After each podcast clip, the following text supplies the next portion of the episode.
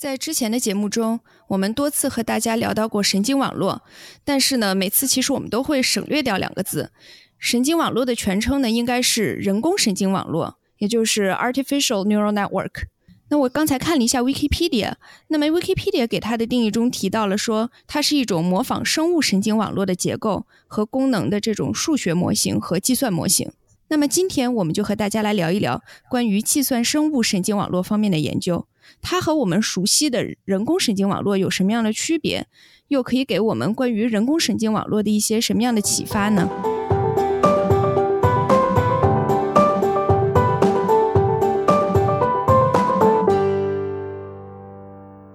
大家好，这里是德塔赛，我是阿拉法特，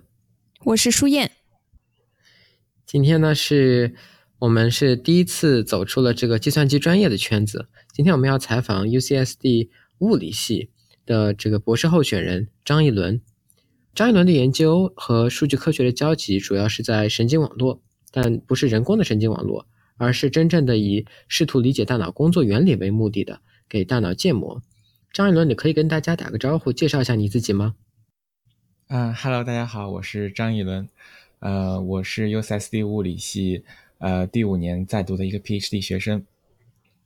嗯，对我现在做的工作主要是呃呃计算神经科学，简单来说就是在给试图呃试图给大脑建模，理解大脑的工作原理。然后我们做的东西其实呃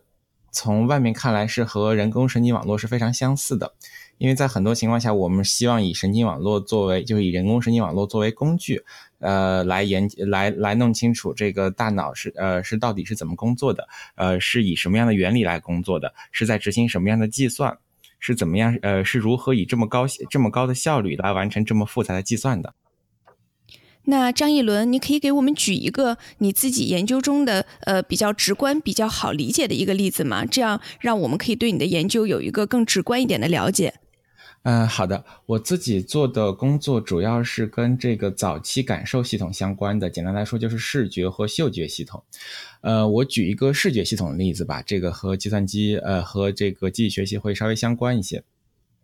就是说，我们知道在视觉系统中，呃，视觉信号是先由这个视网膜上的光子呃光子感受器接收，然后再传到这个视网膜后面呃视网膜上的神经节细胞。其实一个呃，这里的一个问题就是视网膜的这个神经节细胞是如何跟它的这个前一层的视觉管视觉感受器呃这个相连的？也就是说，简呃每一个视觉每一个神经节细胞是来负责捕捉哪一块区域的信息的？它是在对于这一块区域内它是如何捕捉的？它的这个视觉感受也是怎么样的？它的输出和它的输入又有什么样的关系？这个在生物上是已经呃大家已经有所了解，但并但是还有很多未知的问题需要研究。呃，我具体所以呃研究过的一个问题就是说，我们想要我们想要呃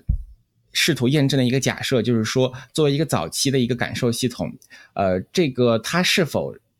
它的目标是否是呃最大化的以最少的能量来捕捉最多的信息，呃。不管这个信息是什么，来只只是把这个信息捕捉，呃，捕捕捉并且保存下来，留给之后的系统进行呃后续的处理。所以这是你们这个，嗯，呃，我说这是这是你们在这个问题中要研究的问题。这是我们呃，这是我们的一个研究，我们想要试图验证或者证伪的一个假设。好的，嗯，所以说在这个假设的一个指引下。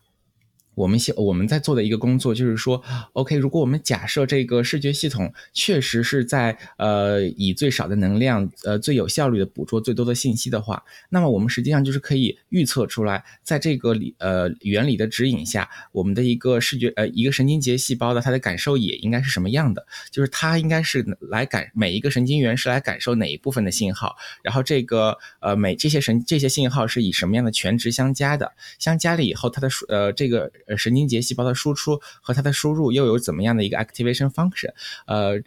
这些东西都是可以用这个非常 high level 的这么一个呃一个原理性的假设来预测出来的。有了这么一个预测以后，我们就可以把这个预测和实验进行对比。我们看，我们看两点。第一点的话是是能否解释以前呃的这些实验现象。第二点的话是能否预测出来以前还没有观测到的实验现象。呃，我们可以预测出来这些神经元，呃，分成什么？呃，可以分成多少个不同的类型，然后每一个类型分别捕捉怎么样不同的信号。比如说，有的神经元会具有比较大的这么一个视觉感受野，有的神经元会具有比较小的一个视觉感受野，有的神经元的这个呃输出会比呃输出的频率会比较高，有的神经元输出的频率会比较低。呃，有的神有的神经元它的这个呃时间轴上，它会负责感受呃从时间上来说比较快的信号，有的神经元会负责感受从从时间上来说比较慢的一个信号，这些东西都是可以从呃从一个理呃从一个理论的原理出发来给出预测，然后进而跟实验对比。如果我们的对比能够呃能够和实验很好的相符的话，那么就我们就可以从某种程度上认为我们对于一个呃这么一个神经系统有了一个更好的一个了解。这这就是一个一个计算神经科学的一个例子。你刚刚提到你们要先提出一个假设，然后再。做一些实验去验证这个假设，看实验结果和你们的预测是不是相符的，或者跟观测的结果是不是相符的。那那这个搭建模型的工具，你们一般会怎么样选择呢？呃，搭建模型的工具，实际上我们主要是有两类。通俗点说，一个是笔算，一个是计算机算。笔算的话，就是建立一个理论上可解的模型。嗯，这样的模型一通常来说不会太复杂，但是它的好处是我们对我们对呃我们是可以得到它的解析解的，这样我们可以知道它解的所有性质，可以非常分方便的求出来最优解是什么，进而跟实验进行直接的对比。第二种，呃，第二种是稍微复杂的一些，呃呃，需要那个。需要数值计算的这么一个 model，呃，这个 model 以现呃从现在看来最普遍使用的就是一个呃人人工神经网络了，呃，具体的这么一个工具上，大家也有使用和这个机器学习里面很常用的 TensorFlow 呀，呃或者 Theano 呀之类，呃很呃很像或者 Keras 之类很相似的这么一些工具。那么具体从这个呃呃人工神经网络的这个模型上来讲，呃，像在你刚才说的你的这个呃研究的例子中，它的输入是什么？那么你们希望看到的这个输出又是什么？然后以及在这个模型上的选择，你们更多是会用这个 feed forward 还是会用这个 recurrent？这个是和具体你是做这个视觉还是呃这个听觉和这些是有关系的吗？是的，这个这个和具体研究的系统是非常相关的。呃，因为这个呃，在科学的范畴里面，我们呃最重要的目标就是说，想要一个是理呃，就是想要理解这么一个系统的工作原理。所以，我们的这个系统的选择应该是能够最大呃，就是模型的选择应该是能够最大呃最大程度上来解释和预测呃具体的我们我们研究这么一个神经系统的表呃这这个行为的。具体到视觉系统里面的话，呃。我们的输这里的输入就是指呃我们看到的光子，我们接收到的光子信号。更通俗一些说，就是我们比如说照照了一张照片那么每一个像素上它的它的它的颜色是什么，然后它的那个呃光的强度是什么，这是一个输入。输出的话，作为做如果我们研究的是神经节细胞的话，那么这个输出就是神经节细胞的。发发射的这么一个 spike，呃，有这这里这里有就有两种 model 了。第一种 model 的话，就是说我的输出是这个神经节细胞的这个 fire rate，就是每秒发射多少个 spike。第二个的话，就是第二种 model，就是说我我每呃这个神经节细胞每输出的这么一个 spike 的时间是什么？每一次输出呃每就是这个东西叫做 spike timing，就是每一次发射 spike 的时间呃包呃是不是包含了具体的信息？这是这么一个系统的输出。呃，具体在呃视网，具体在这个早期的这么一个感受系统上来说，就是 early sensory system，呃，我们用的 feed forward，就是用 feed forward neural network 会比较多一些。这里有两点，有两个方面的原因。第一个方面原因是我们从生物上是可以观察观察到，呃，从或者说从解剖学上是可以观察到，生物神经网络在早期的时候是会有很强的 feed forward 这么一个结构的。从以视觉系统为例子吧，视觉系统的话是光子感呃，就是 photoreceptor，就是光子接收器，会把信号传给 bipolar cell，bipolar cell 又把信号传给呃 ganglion cell，就是是就是这么一个刚才我一直在说的呃视网膜上的一个神经节细胞，然后 ganglion cell 的话又会把输出传给 LGN。然后 LGN 的话又会把输出传给这个视觉皮层 V1，V1 的话这里已经不算早期这个视觉感受系统了，但是这个 pathway 还是 feed forward 的。V1 的话又会把信号传给 V2，然后到 V4，呃，这个这么一个 pathway。所以说从从解剖学上来说，这个 feed forward 的性质是非常强的。那么自然而然的，人们就会用一个 feed forward neural network 来 capture 来试图来 model 它。第二个原因是因为用一个 feed forward neural network 是可以在很大程度上捕捉到这个神经网络的行为的。就是说，行为就是指给同样的输入，那么我的输出是怎么样的？呃，一如果一个模型能够很大的很大程度上捕捉到它的这么一个输入输出关系的话，那么它会会被认为是一个比较好的一个模型。但是与此同时的话，嗯，现在越现在越越来越多的人也注意到，这个只是 feed forward 的这么一个 neural network 的话，它还有很多东西是没有办法解释的。一个最简单的例子就是 attention，在视觉系统里面，是我们呃这个 attention 机呃扮演的作用其实是非常重要的。attention 注意在哪里的话，我们对那里的信息应该进行更加细致的捕捉。嗯，对其他部分的话，应该是。分配更少的能量，然后传呃来捕捉更少的信息，呃这一点的话是一个简单的 feed forward neural network 没有办法捕捉的，所以简单的我我们从最简单的一个模型上来说，我们就需要一个从呃比如说从视觉皮层或者某些高级区域呃引入的这么一个反馈系统，这个反馈系统告诉这么一个视觉系统你应该看哪里，你不应该看哪里，呃这个系统是这这么的一个呃模型，实际上是传统的这么一个呃计算神经科学研究比较欠缺。也是现在大家在进行的一个研究。为什么说这个和 recurrent 不太一样？我我觉得这有有一点 recurrent 的感觉。是这样，呃，feed forward 和 recurrent 从某种程度上来说是统一的，但是就是看你把哪一部分的系系统作为你的这个研究范围了。feed forward 通常是指你研究范围外的一个呃另外一部分的神经元，呃，给你研究范围内的这么一部分的神经元一个反馈。但是如果你把这个，比如说 A 把信号传递给 B，B 给 A 这么一个反馈，如果你的研究的是 A 的话，那么从 B 到 A 这个叫 feedback。但是如果你把 A 和 B 都纳入你的研究范围的话，那么就是一个 A 到 B，B 再到 A 的这么一个神经网络。这个又，呃，就 by definition 就是一个 recurrent neural network。所以 feedback feedback 的 neural network，当你把所有的神经元都考虑进来之后，它 by definition 就是一个 recurrent neural network。嗯，其实我还有一个，呃，我刚才自己听到，呃，你说的一些内容，一个比较感兴趣的这个问题。你刚才说到了这个这个神经元不在这个视觉上面，神经元它是有不同的这个呃接收野的这个范围的，对吧？对应到我们的这个图像的输入。那呃，在 CNN 中，嗯，在每一层，我们的假设是每一个神经元它的这个呃接收也是一样大的，然后越往这个。深度来呃递增，它的这个呃接接收也范围会不停不断不断的增大。那么在这个呃生物神经系统中，它确实也是有这种每一层每一层这样的概念嘛，或者说每一层的这个呃接收也是是一样大的。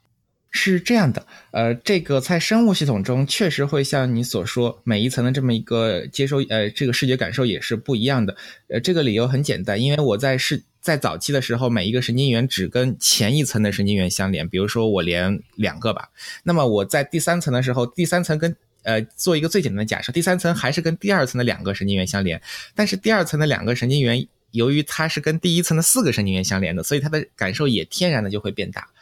所以这件事情实际上是很 natural 的，就是从你从呃，如果是从最简单的 input 来，从最初的这个 input 输入的。层面上来讲的话，每一呃，随着这个神经网络的深入，它的等效神经，它的等效视觉感受也是会一层一层增加的。但是从另外一个角度上上来说，如果我们只把目光呃着眼在同一层，那么在生物系统里面，即使是同一层的神经元，它的这个感受也也是会有很不一样的呃呃很很不一样的地方。比如说我刚才说到的，嗯。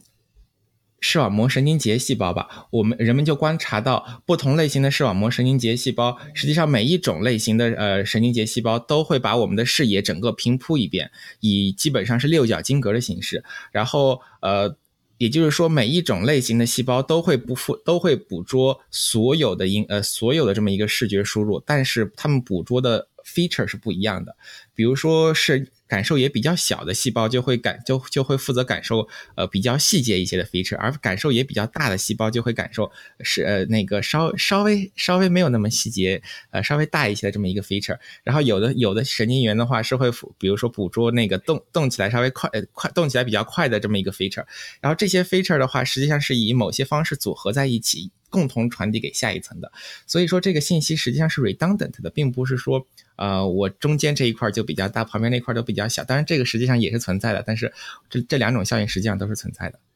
那看来我们在做这个呃人工神经网络的时候，其实还是做了很多很多的这个简化的。呃，对，是这样的。呃，在人工神经网，呃，这个的话，实际，呃，这个实际上是有原因的，因为，呃，即使是在生物上，我们现在也不是很清楚，比如说视网膜具体有多少种神经节细胞，这实际上都是一个在研究的一个方向。另外一个是每一种神经神经节细胞它到底有什么样的区别，呃，这一点也是大家在 actively 研究的这么一个方向。在生物上我们都没有搞清楚之前，想要把它直接，呃，以此作为启发应用在人工神经网络上，还是有一些困难的，但是。不是不可以尝试的。我们之前一直在聊，从一个大的范围，整个神经网络在生物体上和我们简化的这个数学模型上会有什么的区别？我们现在如果到一个局部，我们甚至就是聚焦到一个单个的神经元，我们知道这个人工的神经元，我们可能简化的是非常过分了。你能给我们介绍一下这个具体的一个生物的神经元，它实际上是怎么工作的吗？呃，好的，生物的神经元。如果我们用这个 machine learning 的角度来理解的话，从某种意义上，我们可以把它理解为一个神经网络。对，就是一个神经元对应的是一个神经网络。原因是这样：是首先，神经在是呃，在这个人工神经网络中，我们对于神经元的假设是呃，我呃的一个假一个简化是，它是认为它是一个点，它的所有的输入都是在。都是以同样的形式加权相加起来，然后经过了一个非线性的函数，直接就作为它的输出了。但是在实际的生物系统中，一个生物的神经元是有一定的的体积的。然后我们可能在这个高中知识、高中生物知识中也学过，这个一个神经元有一个有东西叫做树突，它是用来接收信号的；还有一个叫轴突，它是用。它是用来发射信号的一个神经元，其实是可以考虑上这个树突轴突以后，实际上是非常大的。这个生物系统的一个神经元接收信号的方式是，呃，其他的神经元通过轴突把信号传递到这个信，呃，传递到这个神经元的树突上。一个神经元的这个树突会可以有很多，而且是呃呃可以有这个分层呃分分层的这个结结构，就像树，你可以把它理解为一个树根一样的。所以，我我在比我可以在比较根部的位置接收接收前一层的信号，也可以在比较中部的位置接收前一层的信号，也可以在比较上部的位置接收前一层的信号。所有的这些信号最后传递到我的细胞体以后，它们的相互作用其实是非常复杂的，并不是简单的一个加权相加。呃，一个很很简单的理解方式是可你可以理解当如果当两个轴突把信号传递到呃都都都传递到同呃同一个树突很相近的位置的话，那你可以认为哦，那可能。作为一个线性相加是一个稍微好一些的模型，但是如果两个轴突它呃它的信号是在是传递到树突的非常距离非常远的两个分支的话，那么当这两个信号最后集合到呃集合到一起的时候，它们的这个相互作用就不是一个简单的线性函数能够叠加的。虽然虽然我刚才举的这个例子并不是很严谨。但是我想说的是，这个一个神经元接收到的信信号之间的一个相互作用是非常非线性、非常复杂的。呃，即使它只接受两个输入，呃，这两个输入目前来看都没有一个很好的解析的函数能够，呃，就像就像我们说把它两个直接加起来一样，也这样的一个简单的解析函数，直接来呃解释清楚它的输出和输入到底是什么样的相什么样的一个关系。呃，所以当我们一个神经元接受 n 个输入的时候，呃，我们我们需要来，我们能够把这个输入输出的关系描，呃呃，想要描述的很好的话，我们理论上来说需要的复杂度是二的 n 次，就是是跟 n 指数相关的。呃，这个是和像对和和和和把 n 个输入直接线性相加相比是复杂的多的。这个方面是一个实际上是一个非常新的一个研究一个研究方向。具体上来说，就像我刚才说的，输入输出的关系还不是很明确。这个输入输出关系它能够带来什么样的好处，大家也不是很明确。但是是呃，据我所知，有呃有一些组实际上是在研究呃这个这样这样复杂的一个输入输出的函数，能够给我们的神经神经网络计算能力带来怎么样的提升。而且据他们的这么一个早期的成果显示，呃这样的提升是非常明显的。嗯。通过非常少的神经元，我们就可以实现非常呃非常强的一个计算能力，呃，来实现原来一个需要一个非常庞大的一个神经网络才能够只来完成这么一个需要庞大的神经网络才能够完成一个计算。不过我我刚才说的这个呃这个研究。他们的这个研究者是在自己做一个创业公司，所以具体的研究还没有公布。呃，只是我在一个暑期学校有所耳闻。嗯，对我刚才提到说，这一个神经元和一个神经网络很类似。呃，这个你们可以理解为，如果有一个树根结构的话，你们可以把一个树根结构理解为一个神经网络。最呃叶子节点是神经网络的第一层，然后稍微靠近根部的一点是第二层，再往前一点是第三层。这些这些神这些每一层的神经元的话，都把前一层的信号进行一个整合，然后再以一个呃比较复杂的方式传递到下一层，最后都把信号传递到细胞体，然后在细胞体通过轴突再把这个信号传递出去。这是一个很大的，这和这和一个人经人工神经网络的这里面的人工神经元是有很大的不同的。另外一个很大的不同是输出方式。上，输出方式上，人工人工神经网络的输出方式就是一个实数，就是说，哦，我的输出是一点五，是二点三，是派，这都是可以的。但是对于生物神经，呃，生生物的这么一个神经网络系统，神经网络来说，神经元想要输出信号，靠大部分神经元靠的是这个发射 spike，就是说我只发射，可以理解为一个发射一个二呃二进的这么一个 spike 信号，我在什么时候发送了一个 spike，这就是我能够输出的大部分信息了。呃，如果想要把这个信息全部捕捉的话，你需要知道某一个神经元在什么时间点发射了一个 spike，在什么时间点发射了下一个 spike。作为一个简化的模型的话，你可以认为是，呃，它在一秒内发射了多少个 spike。这样的话，虽然你会丢掉一部分信息，但是从数学上来说是一个比较简化的 model，和生和人工神经网络这么一个 model 稍稍微类似一些，呃。每秒钟发射多少个 spike 的话，我们把它叫做 firing rate。这个 firing rate 你可以理解为人工神经网络的输出，但是像我刚才所所说，它实际上是一个简化的模型，因为大部分的信息是是在你把每一个 spike 的 timing 给丢掉了时的同时是给丢掉了。当然，具体这个信息是否编码了关于输入的一些信息，是否对我们的计算有所帮助，这实际上是在计算神经科学里面一个。饱受争议的议题，但是呢，是有不少的研究来告诉我们，这个 timing 其实是很重要的。呃，包括就神经元之间的发呃这个 fire 是要 synchronize。通过这个 timing 给 synchronize 起来，这个这个东西在我们这这样的一个现象，实际上是在我们的呃，比如说在睡眠过程中都是可以观察到有一个 synchronize 的波，然后在我们的这个海马体里面转呀转呀转，这也是非常有意思的这么一个研究。呃，具体它所能够实现的呃计算能力，它它对于我们计算能力上的提升，它是如何实现我们的，它是如何进行我们的这个计算呢？这个东西其实比较复杂，不是一两句话也能够说清楚，也不是现在的话。在计算神经科学里面，也是大家不是特别清楚的这么一个方向。你刚刚所说的内容中最让我惊讶的一个部分是，即便是对于一个神经元两个输入，我们对它的输出也是不完全理解的。我们没法建立一个非常精确的数学模型，说它的输出会怎么样。对，是这样的。但在一个大的层面上，如果给你一个处理特定任务的一个大的神经网络，对于这种大一点的神经网络，我们反而是。大概能够预测，如果你给他给一个某一个输入，他会输出什么样的结果？是是这样吗？就是我我我的感觉就是说，我们对于整个全局的理解，反而还这个超过我们对一个局部单个神经元的理解。嗯，这件事情我觉得可以这呃可以从另外一个角度来理解，就是我们知道神经网络从数学上来说。呃，就是人工神经网络从数学上来说是一个 universal 这么一个 function approximator，也就是说，任意的输入输出关系都是可以通过足一个具有足够多量神经元的神经网络来模拟的。像刚才说的例子，如果输入当输入是二维的情况下，输出即使不是一个很简单的 linear non-linear 的一个关系，就是先线线线性求和，再有一个 activation function，但是我们也是可以通过一个神经呃一个。是呃大一些的神经网络，呃通呃来学习出来这么一个输入输出，来学习出来一个等效的输入输出关系的。所以，当我们把目当我们把这个呃就是神人工神经网络其实强大之处，这是一个它这就是它的一个强大之处，就是它作为一个 universal function approximator，它是可以逼近任意的连续函数的。所以，即使当我们在局部对某一个呃连就是一个输入输出关系不是很清楚的情况下，但我们知道当甭管这个神经元每一个神经元是多么的复杂，当但是一个 feed forward neural network 它就是一个 input output 的这么一个 relationship，而且它是一个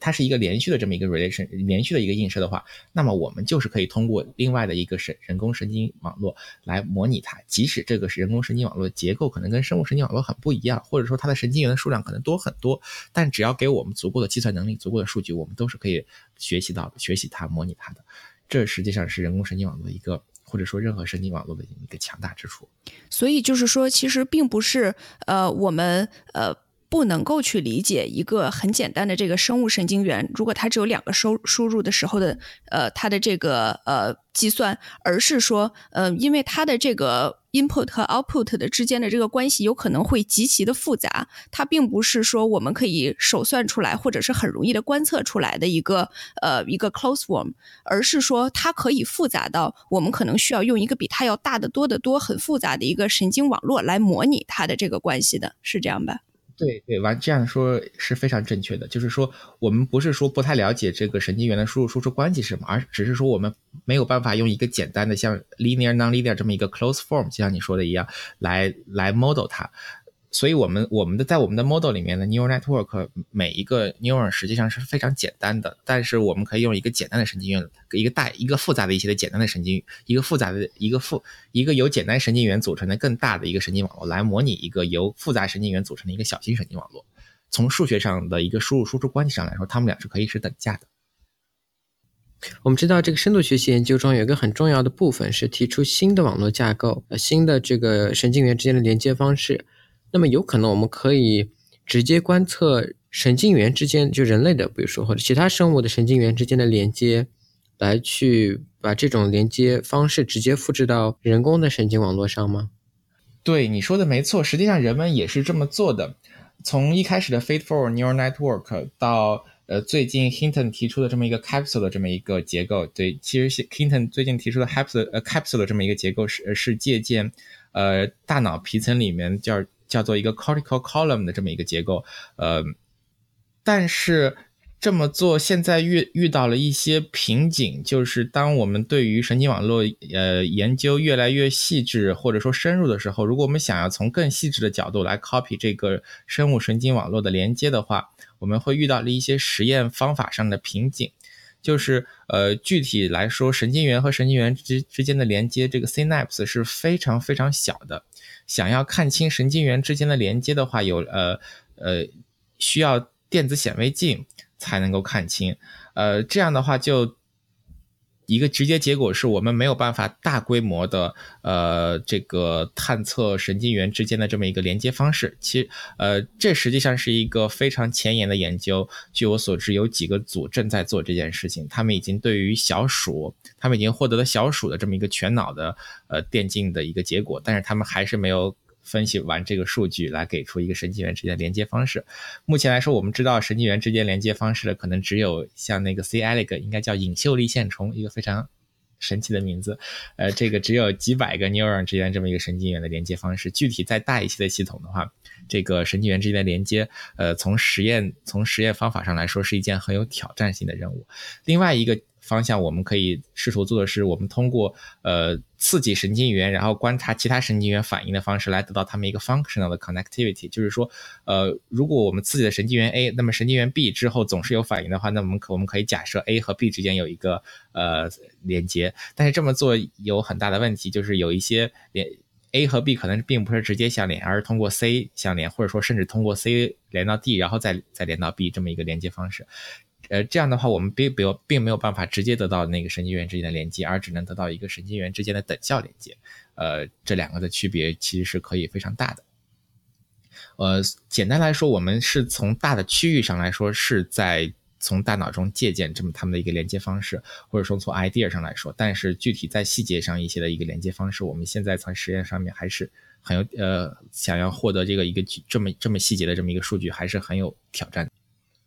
那你刚刚提到这个有专门的团队会去研究一个神经网络中神经元之间是怎么样连接的。在上一期节目中，我们就在讨论，仅从实验的角度去研究一些神经网络或者神经网络上的技巧是不是有意义的。如果我们并不能够对这种技巧或者这种网络提出理论的解释，然后这个也在这个深度学习的这个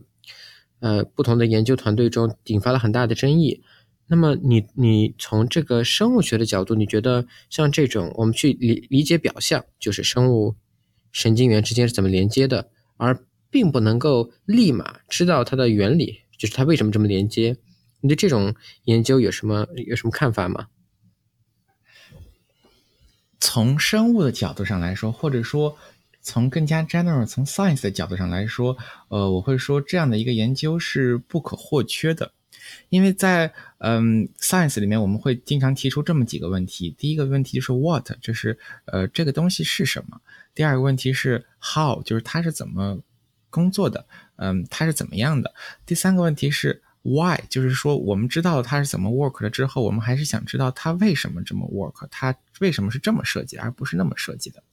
嗯。具体到刚才，呃，你问的这个问题，就是说，呃，我们想要理解这个神经元之间它是怎么连接的，这个实际上就是属于 how 这个问题的范畴。神经元之间它具体到底是怎么怎么连接的？在理你在在了解这个问题。在理解清楚这个问题之前，我们实际上是很难研究下一个问题，就是它为什么这么连接的。因为如果我们连它是现在是怎么连接的都不知道，我们怎么能够提？我们怎么能够研究说它为什么这样是最优的，那样不是最优的？为什么选择这种方式而不选择那种方式呢？所以这样的一个研究方，这这样的一个研究方向，实际上是更进一步理论研究的一个基石。它是呃，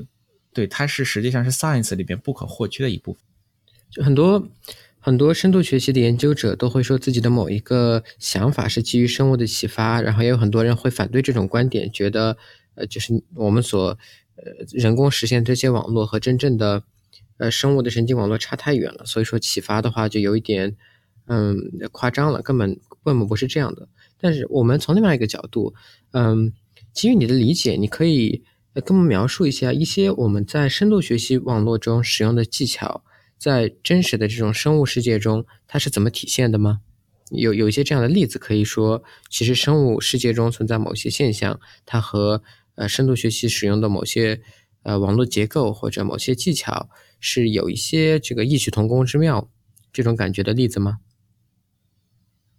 嗯，好的，这个问题的话，我觉得可以从两个角度上来说。第一个角度是从比较细，从比较 detail，或者说从结构上。比较细致的相似度，呃，相似程度上来说，呃，一个呃生物呃生物系统中确实有和神经网络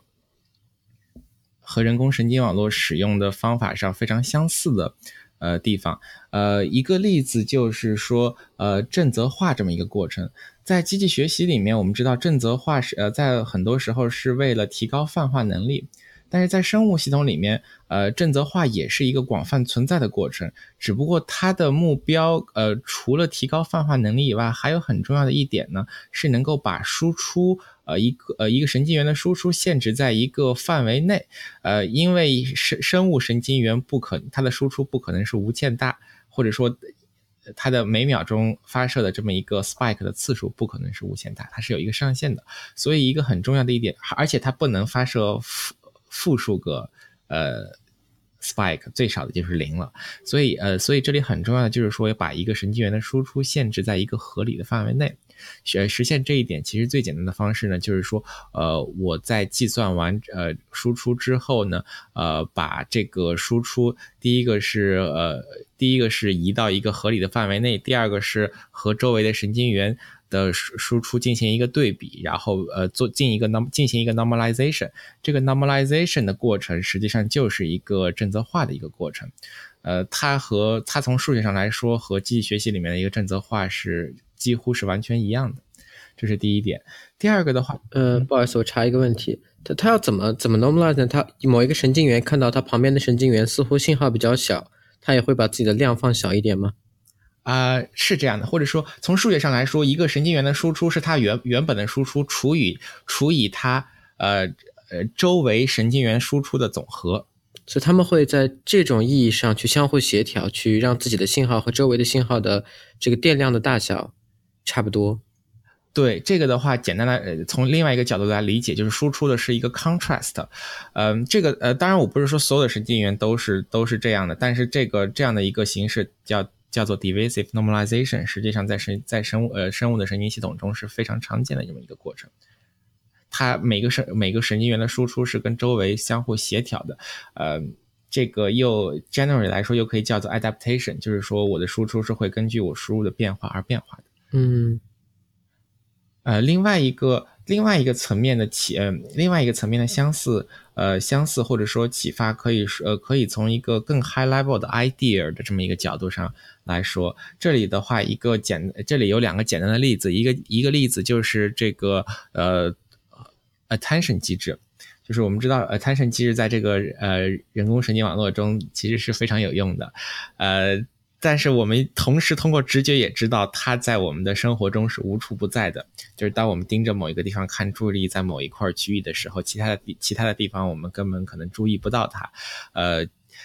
这个这个 attention 机制在生物神经网络里面，实际上是通过更更高区域的这么一个 feedback 来实现的。具体实现实现方式实现方式上。可呃，有可能是呃是和那个神人工神经网络有一些相似之处，但实际上更多的相似之处是是是这个 high level 的 idea，就是说我们想要引入这么一个 attention 的机制，把我们信息处理局限，把我们的把我们信息的处理局限在某一个范围内，这样的话可以提高我们在某些情况下的 performance，呃，这样的一个拉这样的一个更 high level 或者说从 idea level 这么一个呃相似相似呃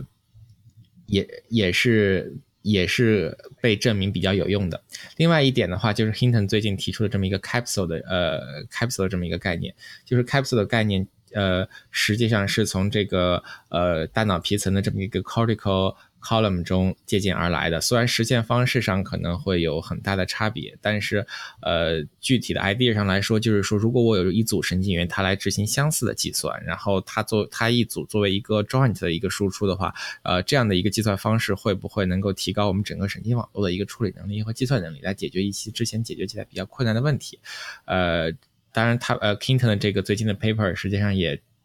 至少说明了它在某些情况下是有这个潜力的，所以这也是另外一个从 idea 上 level，呃，从神经，呃从 idea level，从 idea level 上来说，从神人神生物神经网络借鉴来的这么一个例子。那张一伦刚才提到了这个 attention model，嗯，可能呃不太熟悉这个话题的观众呢，呃会有点不了解。那我来呃稍微补充一下，这个 attention model 其实在这个深度学习中呢是有很广泛的应用，在这个计视计算机视觉和这个自然语言处理上，呃都有很多很多的这个相关的工作。那它主要的呃这个。背后的 idea 呢是说，因为我们的这个神经网络，它所这个它的计算能力有限，它的参数就这么多。那么我们希望这个神经网络把呃它的这个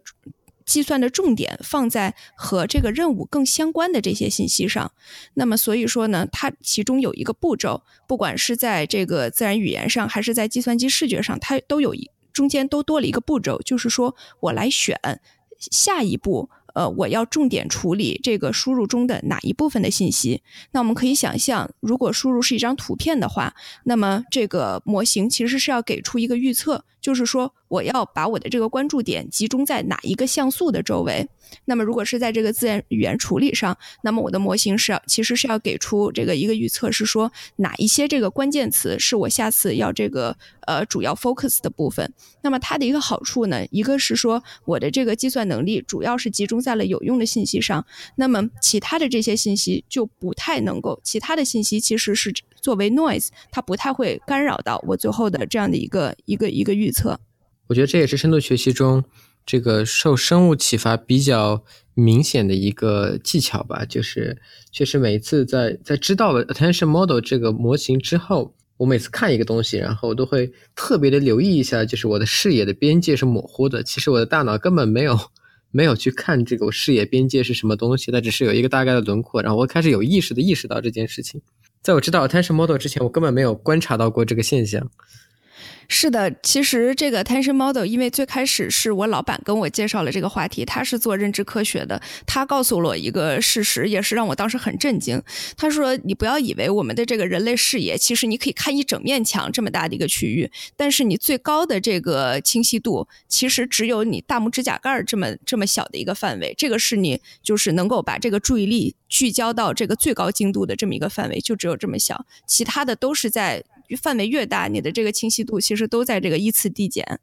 这个他当时跟我说，呃，只有这么小的范围的时候，也是让我让我很吃惊。嗯，对，尤其我我这里插一句啊，先这里不不一定要录进去，我先插一句，就是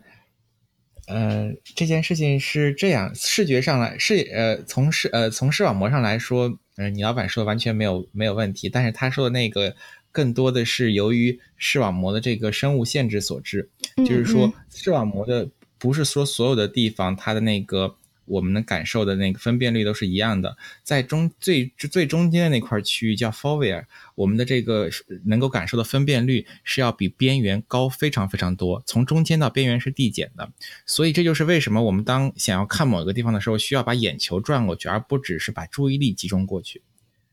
哦，光需要集中到中间那个区域。对，这两注意力和这个呃和视网膜在这和生物系统的限制这两部分都呃都需要有，而且都发挥了非常重要的作用。呃，对，是是这样，所以我们需要我们我们先要把注意力，所以人眼 work 的方式是我们当我们把注意力集中到某一个地方的时候，我们需要把眼球也转过去，把把它那把让使得那一块区域的成像在我们眼球的正正中间那一块 fovea 上的区域。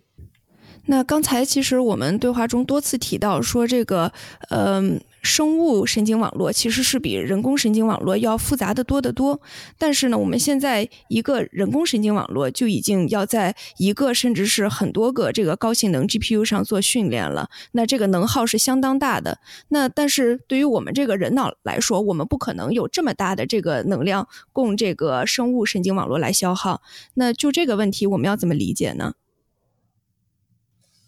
这个问题，嗯，要说起来的话，其实要牵扯到生物呃神经网络和现有计算机的这么一个架构的区别。一个简单的答案就是说，现有计算机的架构其实并不适合做呃，并并不是实现神经网络最高效，甚至都不算高效这么一个架构，呃。如果我们从另外一个角度上来说，其实现有的那个呃计算机是做一些，比如说浮点数运算是非常高效的，比大脑要高效不知道多少倍了。呃，但是呃，所以从这个角度上来说，我想说的是，现有的计算机其实并不是那么总是低效，它只是在做某些事情的时候并不是很适合罢了。呃，具体到我们的这个神经网络上来说呢，这个浮点现现有的这么一个 CPU、GPU 架构，适合做像它比较适合做浮点数的运算，相比于神经网，相比于大脑，但就不是很适合做这个模拟神经元这么一个操作。如果不，它不是很适合做这么一个操作，我们还还非要在这个基础上来模拟，就好比建一个虚拟机来模拟这个神经神呃神经网络的话，那么它自然是会是一个很低效的系统。如果想要在这个方面有所突破的话，其实最呃，当然呃，最本质上的一个突破是要从建立硬件来的。呃，这个在这个方面，像 IBM 呀、高通之类的硬件厂商，实际上都有在建自己的，他们叫做 Neural Processing Unit（NPU）。呃，实际上就是说我有一个芯片，我专门就是用来模拟这么一个神经元架构，甚至有的这么一个芯片。自己，它的它的它从结构上来说，就是有这些神经元以及神经元之间的连接，然后这个神经元之间通过他们这个 physical 的这个已经建立好的这么一个连接，然后来传递信息。那么，呃，理所当然，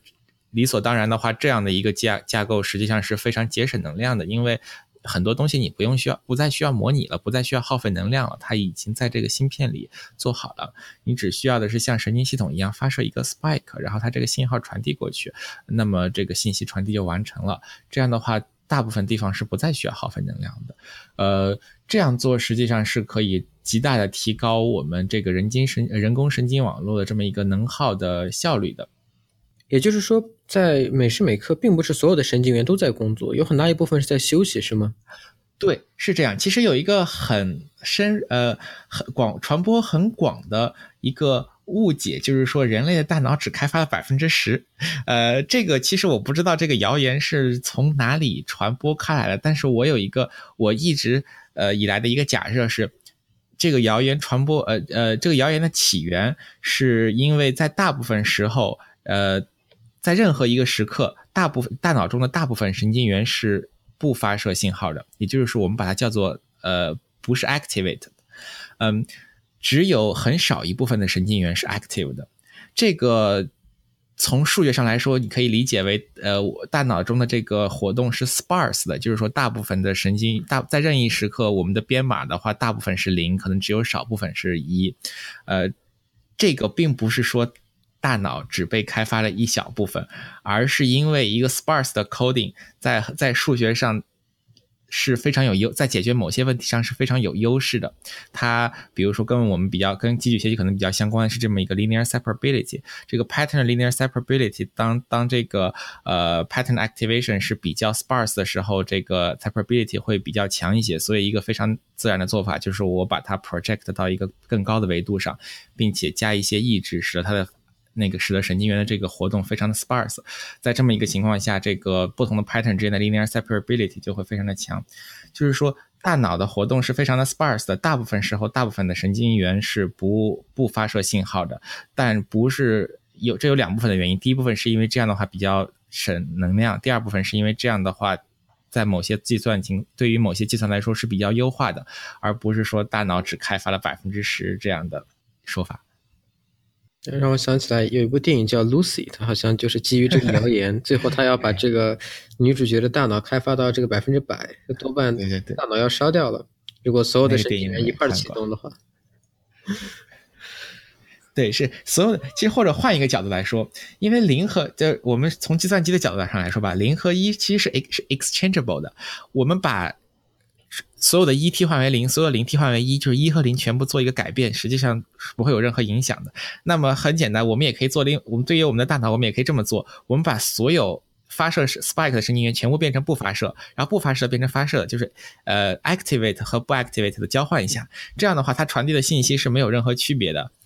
但是能耗却增加了很多倍。很明显，这样的话它是不优好，不不。呃，它是不 optimize 这么一个行为。对，这个时候你就可以说，我们大脑这个时候是有百分之九十都在都在被开发了，但是其实它并没有给任何呃更多的信息。是这样的，所有所有做这种傻事的生物，在这个漫长的进化过程中，都已经把自己给烧的灭绝了。对，已经被淘汰了，都被自然选择掉了。我们今天和张一伦进行了这个长达一个小时非常有趣的讨论。主要是从张云伦身上学到了很多我们在别的渠道上没有什么没有办法学到的一些知识吧。我们非常感谢张云伦今天抽出这么长的时间帮助我们录制了这期节目，也非常感谢你们给我这个机会给大家分享我呃学习到的一些东西。我是非常希望以后能有再有机会可以请你回来，我们聊一些呃更小的，就是呃更有针对性的一些问题。嗯，好。对，我们也呃希望呃张玉伦的这个 PhD，你还有你还有多久？我大概还有 一两个月，对，三个月很快了。对对，这个不是一个敏感的问题。如果你还有三四年是敏感的问题，但是不一两个月，这是一个非常开心的开心的问题。那么我们也祝他在剩下的这个时间里面工作顺利。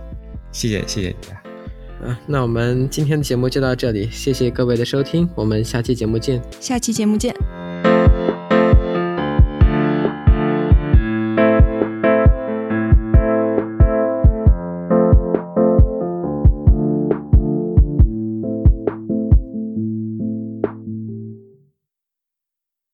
你这个真的，我们能颁一个年度最佳嘉宾奖吗？我 这是新年第一期啊。在第一期就给办掉，对，没没法超越了。我我在我的 note 里面看到 Hinton 在 UCSD 是 postdoc，对对对，他在 UCSD 是 postdoc，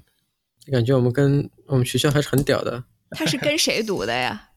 哎，他是跟谁读的？我想想，这个我还真的不太记得了。但他跟 Terry Savnosky 的关系是非常好。